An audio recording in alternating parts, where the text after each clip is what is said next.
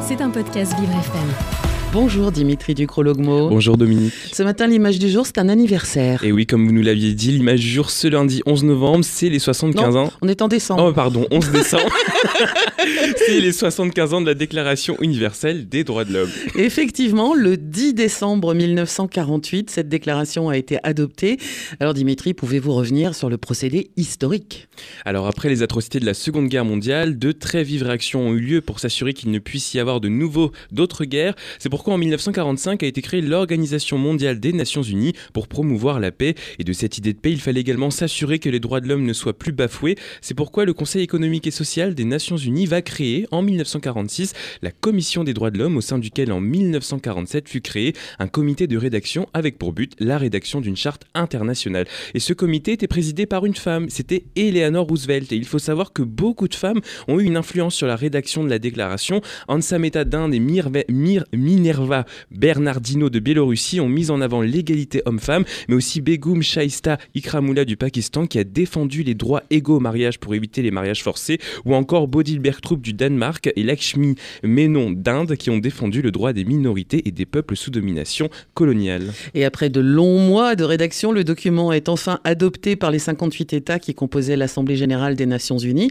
Alors Dimitri, que nous dit cette déclaration? Alors cette déclaration combine ce que l'on appelle les droits et libertés de première génération, c'est-à-dire les libertés civiles et politiques, à savoir le droit à la vie, la liberté d'expression et le droit de ne pas être soumis à la torture, avec les droits et libertés dits de deuxième génération. Alors eux, ce sont les droits économiques, sociaux et culturels, avec par exemple le droit à une sécurité sociale, à la santé et à un logement convenable. Au total, ce sont 30 droits et libertés qui sont définis, des droits inhérents à toutes les personnes qui sont indérogeables et universels, raison pour laquelle la DUDH a été traduite en 500 langues. Cette déclaration est le premier texte international à reconnaître explicitement les droits de l'humain. C'est pourquoi le 10 décembre a lieu la journée des droits de l'homme.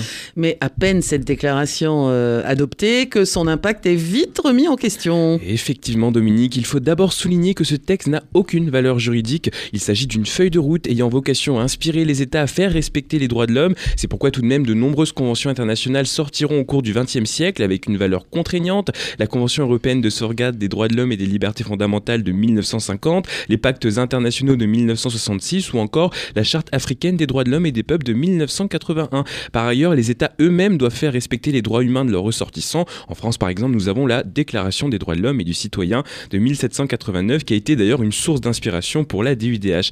Mais l'impact est aussi remis en question eh bien, par l'histoire. Rappelez-vous Dominique, en 1948, deux puissances s'affrontaient dans une guerre froide dans laquelle une appliquait le totalitarisme et l'autre une ségrégation raciale. Il faut se rappeler aussi que de nombreux pays européens, dont la France et le Royaume-Uni, restaient de grandes puissances coloniales. Malheureusement, à la fin de la guerre froide, les années 90 furent une décennie de massacres en Bosnie et au Rwanda, et aujourd'hui c'est assez critique avec les événements bafouant les droits des humains d'une région à l'autre avec les épurations ethniques notamment. Mais nous ne devons pas perdre espoir et saluer tout de même certaines avancées. Il reste cependant des progrès à faire. Une image du jour humaniste. Effectivement, il y a beaucoup de progrès à faire encore. C'est pas simple hein, de, vivre sur la même planète. Merci Dimitri Ducrologmo. L'image du jour, elle est évidemment à podcaster sur toutes les bonnes plateformes. C'était un podcast Vivre FM. Si vous avez apprécié ce programme, n'hésitez pas à vous abonner.